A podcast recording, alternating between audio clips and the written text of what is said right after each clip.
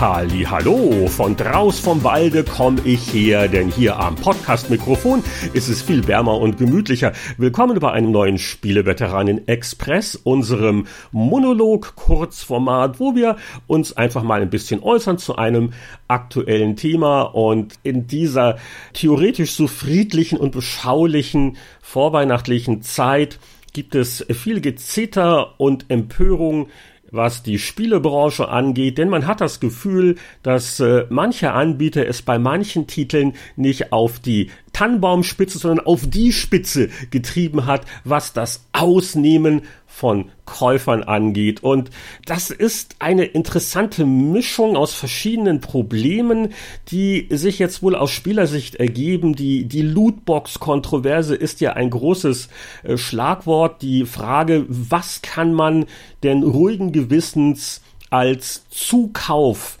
Angebote anbieten, ohne dass die Integrität des Spieldesigns, ohne dass die Fairness gefährdet wird. Da ist natürlich viel ins Rollen gekommen durch Star Wars Battlefront 2, wo äh, nach der Beta Leute Spreadsheet-Berechnungen gemacht haben, wie viel Wochen ihrer Lebenszeit es kosten würde, rein über Spielerlebnisse sich bestimmte Charaktere zu ergrinden und dass man es da vielleicht äh, auf Publisher-Seite ein bisschen übertreibt, die Spieler zu nötigen, ähm, einfach ein bisschen extra Geld auszugeben, was die Spieler in dem Titel jetzt gar nicht machen können, da nach dem ganzen negativen Feedback und wohl auch einem erbosten Anruf des Disney-Bosses Electronic Arts bis auf weiteres die Kaufoption rausgenommen hat. Jetzt kann man also nur noch grinden und sich unglaublich freuen, wenn man als neuer Spieler in seine ersten Multiplayer-Partien kommt, mit einer sehr eingeschränkten Auswahl an Charakteren und Waffen und Fähigkeiten.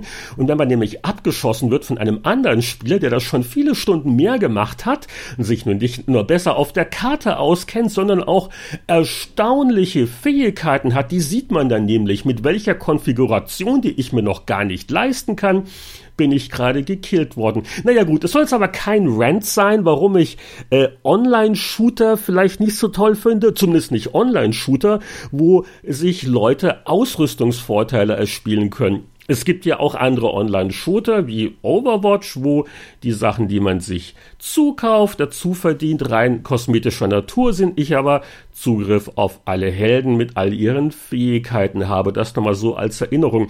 Nein, ich glaube, was ein bisschen annervt, ist dieses Gefühl der Willkürlichkeit.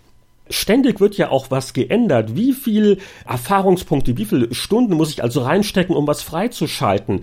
Ist ja nicht nur Battlefront 2, Destiny 2 ist auch ständig am Ändern. Da gab es ein Skandelchen, äh, weil auch falsch angezeigt worden ist ursprünglich, wie viel Erfahrung die Spieler mit irgendwas verdienen. Und dann wurde das wieder geändert, aber da wurde was anderes erhöht und es wird ständig geschraubt und geflickschustert. Und man hat das Gefühl, als würden hier ein paar neue Mitarbeiter hier mit Learning by Doing versuchen, ihre Geschäftsmodelle rauszukriegen. Das wäre jetzt vielleicht nicht ganz so verwerflich, wenn die Kunden nicht ohnehin schon, na, je nach Sonderangebot, so um die 50 Euro hingelegt hätten um überhaupt äh, diese, dieses Geschäftsmodell nutzen zu dürfen. So kommt es ja manchmal vor. Und ich glaube, das ist eine Sache, wo die Branche ein bisschen aufpassen muss, weil es ist ein Ding, wenn ein Spiel von vornherein free to play ist. Es kostet mich nichts. Ich probiere es aus, ich stecke halt meine Lebenszeit rein und dann kann ich halt immer noch zur Not die Reißleine ziehen und sagen, das war's nicht oder ich habe genug, aber was habe ich wirklich reingesteckt? Und ich weiß nicht, wie die Branche damit davonkommen will, wirklich die Raffsucht und Gier äh, von manchen Free-to-Play-Titeln hier mit, mit Vollpreis zu kombinieren. Und äh, ich finde das ansatzweise unverschämt und auch so diese diese Argumentation, die man auch teilweise hört, äh, man muss ja äh, da rausquetschen, was nur geht, die Entwicklungskosten werden ja immer höher, die Ansprüche der Spieler werden ja immer irgendwie höher. Wenn das euch mal nicht allen um die Ohren fliegt, und auf die Diskussion wollen wir uns auch jetzt gar nicht einlassen, alleine auch, weil ich das auch nicht nachprüfen kann. Battlefront 2, was sind wirklich die Entwicklungskosten auf der einen Seite Und was spart sich denn heute ein Publisher im Vergleich zu vor 10, 20 Jahren, weil ein beträchtlicher Teil der Verkäufe ja eh digital gemacht wird. Es müssen keine Module oder andere Datenträger mehr gepresst werden. Äh, und äh, die Online-Plattform, der Vertrieb ist da doch um einiges günstiger, als äh, wenn man, wie das halt früher ausschließlich der Fall war, Sachen in den Einzelhandel gekarrt hat. Also diese ganze äh, Diskussion mit ähm, steigenden Entwicklungskosten, bla bla bla. Äh, wir können die Zahlen eh nicht einsehen und es ist Äpfel und Birnen, weil es hat sich so viel geändert in der Branche. Äh, ich weiß nicht, ob Spieleentwicklung und ihre Kosten, wie das wirklich in einem Verhältnis zu früher anzusetzen ist. Aber es bleibt halt ein ungutes Gefühl, denn ich weiß nicht, ist das Spiel jetzt so, wie es die Designer wollten, oder ist es so, wie es die Monetarisierungsoptimierer wollten? Und deswegen sehe ich auch mit großem Misstrauen den Einfluss von Mikrotransaktionen auf Einzelspielertitel, ähm, Mittelerde Schatten des Krieges, Assassin's Creed Origins, hm, ich kann mir, es ist wie käufliche Cheatcodes, ich kann mir Ausrüstungspakete kaufen, damit es leichter wird, damit ich schneller vorankomme. Haben wir da nicht schon wieder ein Problem? Ist das Spiel unnötig schwer oder gedehnt, damit ich so genervt bin, dass ich Geld hinlege, um schneller voranzukommen? Äh, ich weiß es nicht. Und das sind halt alles diese Fragen, warum ich denke, dass da so ein negatives Gefühl in weiten Teilen der Bevölkerung aufgekommen ist. Und die Leute können sich damit ihre Spiele kaputt machen.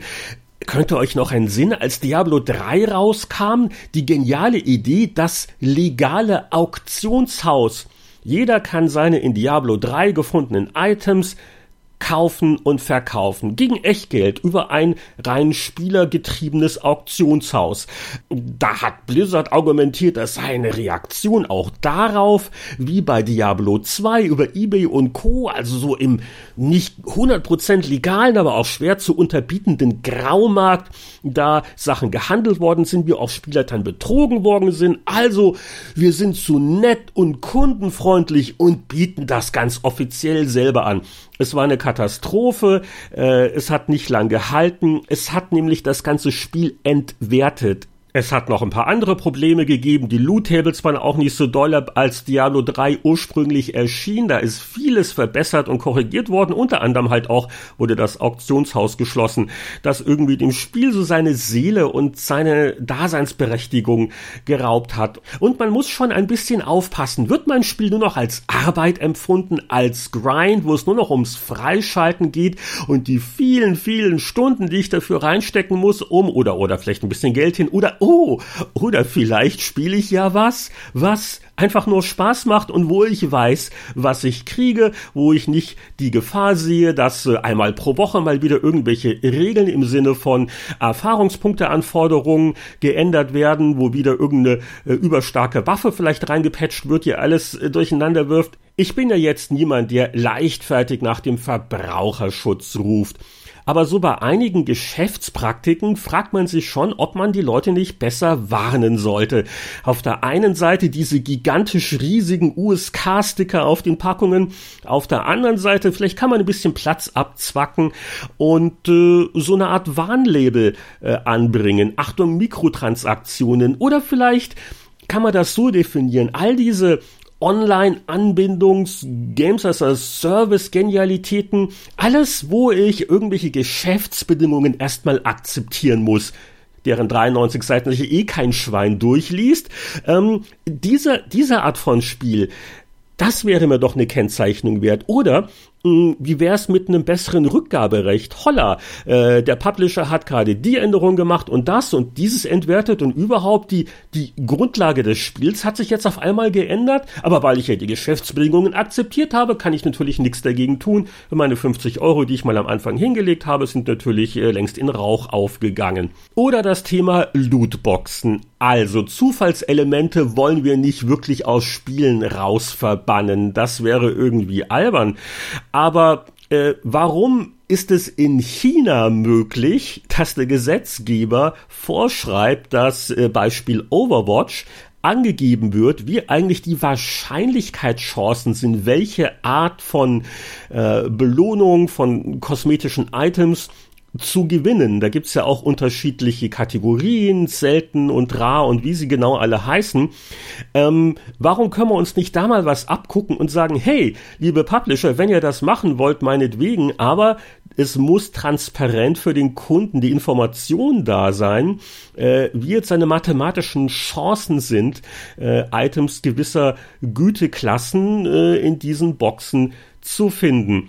Und ich würde mir wünschen, dass die Spielebranche vielleicht selber auf den Trichter kommt und sich da ein bisschen besser selbst reguliert, wie es ja auch beim Thema Jugendschutz irgendwann mal passiert ist, bevor irgendwelche äh, manchmal eher mittelmäßig kompetenten Politiker irgendwelchen Kram einfach so erlassen. Äh, was können wir als genervte Verbraucher tun? Natürlich äh, nicht diesen Spielen auch noch Geld nachschmeißen und einfach ein bisschen skeptischer und kritischer sein. Ich glaube, es wird auch schon von Spieletests inzwischen erwartet, dass man auf äh, Mikrotransaktionen eingeht. Also sind sie überhaupt da? Welche Auswirkungen könnten sie auf den Spielverlauf haben? Sind das nur kosmetische Items, äh, die mich jetzt nicht weiter stören, wenn jemand anders mit einer roten Hose rumläuft und mein Held hat eine blaue Hose an? Oder sind das einfach bessere Waffen oder Cooldowns, die sich sehr wohl auf mein Spielerlebnis auswirken können? Es herrscht ja kein Mangel an Alternativen, an Einzelspielertiteln, die auf den Mikrotransaktionswahnsinn verzichten, auf faire Multiplayer-Spiele, wo ich mir eben keinen Vorteil erkaufen kann. Und wenn ich einem Indie-Entwicklungsteam etwas mehr Umsatz beschere, dann ist die Wahrscheinlichkeit auch eher gering, dass man sich davon vielleicht einen neuen Firmenchat leistet, sondern das fließt doch wohl eher in Lebensunterhalt und Entwicklung des nächsten Spiels. Denn eins ist ja wohl klar, solange die Spiele mit den dreistesten, aggressivsten Mikrotransaktionsangeboten die kommerziell erfolgreichsten sind, wird sich an dem Trend überhaupt rein gar nichts ändern.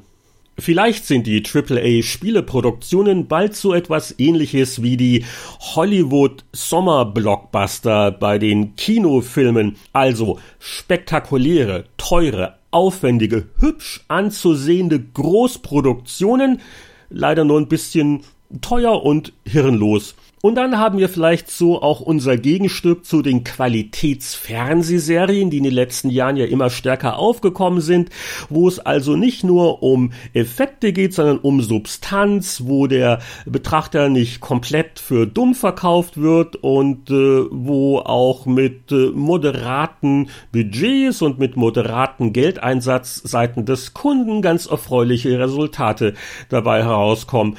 Also es ist interessant, es ist spannend, spannend. Und äh, ich denke mal, der positive Aspekt ist wirklich der, dass wir so eine große Auswahl an verschiedenen Spieltypen und Spielangeboten haben, dass wir uns nicht allzu viele Magenbeschwüre von der Lootbox-Manie machen lassen sollten. Und äh, in diesem Sinne wünsche ich euch eine gute Zeit, äh, viel Spaß mit den zahlreichen, immer noch nicht gespielten Lootbox-freien Titeln, die wir ja noch auf unserem Backlog haben. Und äh, wir hören uns dann in Kürze bald wieder beim nächsten regulären Spieleveteranen-Podcast. Und wenn ihr das kaum abwarten könnt, hey, für unsere Patreon-Unterstützer der 5 Dollar im Monat Klasse gibt es massige Bonus-Podcasts. Alles weitere auch zu den noch frei zu schaltenden Meilensteinen findet ihr auf patreon.com slash Spieleveteranen. Äh, bis zum nächsten Mal, noch ein schönes Ho-Ho-Ho und ich bin da mal wieder im Wald.